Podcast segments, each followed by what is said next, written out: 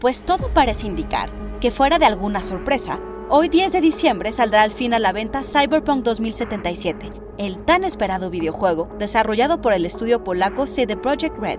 Anunciado originalmente en mayo de 2012, su lanzamiento se pospuso primero de abril a septiembre y luego al 19 de noviembre. Y a pesar de tener 7 años en desarrollo, parece que Cyberpunk 2077 seguirá dando de qué hablar. Psy Institute. Masterpiece, your life. So what now?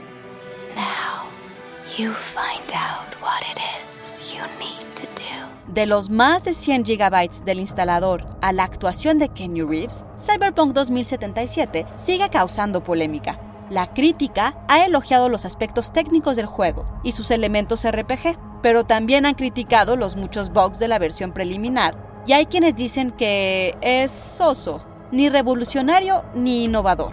Para Gene Park de The Washington Post, Cyberpunk se siente como la caótica pero inevitable evolución de los diseños de mundo abierto, y compara las actividades y el detalle con la serie Yakuza, pero extendida a lo largo de una ciudad como las de Grand Theft Auto, algo parecido a lo que CD Projekt Red había logrado ya con The Witcher 3, pero en una historia policíaca. Y a pesar de los retrasos, parece que Cyberpunk le faltó aún tiempo de desarrollo. Y sin embargo, el juego ganó más de 100 premios en el E3 2018 y es ya uno de los juegos mejor calificados del año. Tiene un score de 91 en Metacritic que se traduce en aclamado universalmente y tuvo más pedidos que Witcher 3. El estudio CD Projekt Red también se encuentra en medio de una controversia por sus prácticas laborales, pues habría implementado las semanas laborales de 6 días obligatorias en las semanas previas al lanzamiento. Pero eso será para otra cápsula.